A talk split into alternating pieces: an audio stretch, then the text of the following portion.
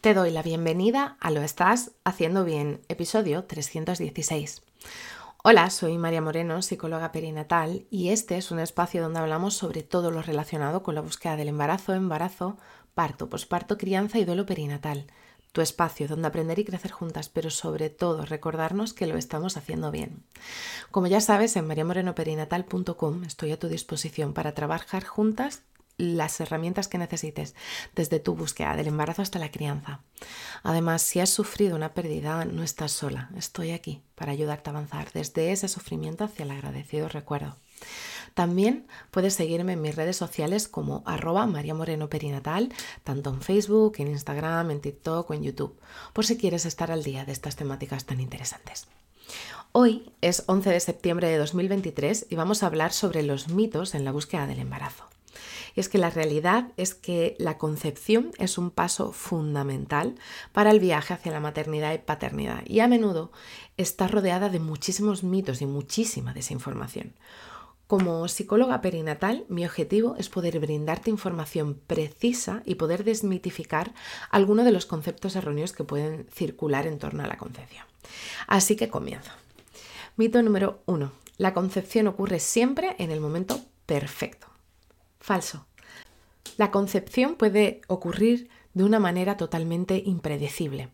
Aunque algunas parejas planean meticulosamente su concepción, otras pueden enfrentar muchísimas dificultades o incluso parejas que tengan sorpresas por el camino. No existe un momento perfecto universal para concebir y es importante estar preparados para adaptarse a las diversas circunstancias que te puedes enfrentar a tu búsqueda. Mito 2. Solo las mujeres tienen influencia sobre la concepción.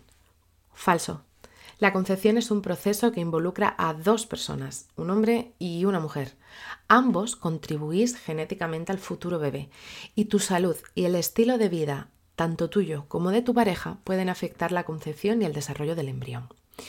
La concepción es un esfuerzo conjunto que requiere atención de ambos miembros de la pareja. Mito 3. Las, las posiciones sexuales influyen en el género del bebé. Falso. Este mito ha circulado durante muchísimo tiempo, pero carece de base científica sólida.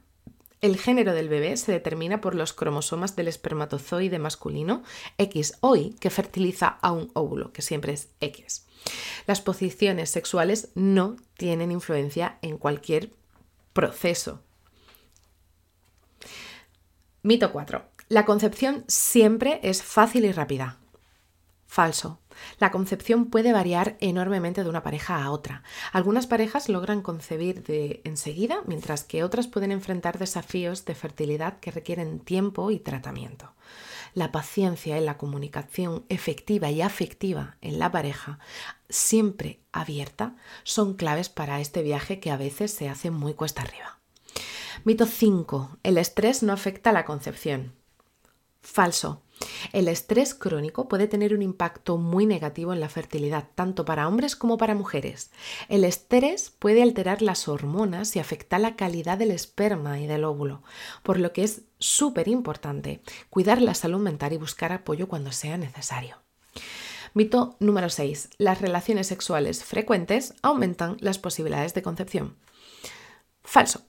Aunque es cierto que tener relaciones sexuales regularmente puede aumentar las posibilidades de concepción, esto no es garantía de éxito, ya que la calidad del esperma y de la ovulación también pueden ser factores importantes por lo que lo ideal sería mantener un equilibrio saludable en la vida sexual, como hemos hablado de hecho en algunos otros episodios de la importancia de ese reposo para poder tener un esperma de más calidad, sobre todo cuando se empiezan a realizar eh, relaciones sexuales programadas.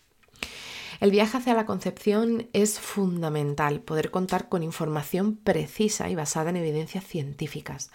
Los mitos pueden crear expectativas poco realistas y añadir un estrés innecesario a una fase de la vida que ya puede ser de por sí desafiante. Recuerda que cada historia de búsqueda es única y lo más importante es mantener un enfoque positivo y el apoyo emocional necesario para este emocionante viaje hacia la maternidad y la paternidad. Y si notas que todo esto te supera, recuerda que puedo acompañarte durante toda tu búsqueda y así poder adquirir herramientas que te ayuden a sostener y a poder gestionar todas esas emociones que aparecen cuando se alarga un poquito más. Así que si estás en ese momento en el que estás buscando quedarte embarazada y tenías presentes estos mitos, te abrazo fuerte porque no estás sola. Y bueno, hasta aquí el episodio 316 de Lo estás haciendo bien. Recuerda que puedes ponerte en contacto conmigo en mariamorenoperinatal.com. Gracias por estar ahí, por estar al otro lado. Nos escuchamos mañana martes con temáticas relacionadas con el embarazo. Y recuerda, lo estás haciendo bien.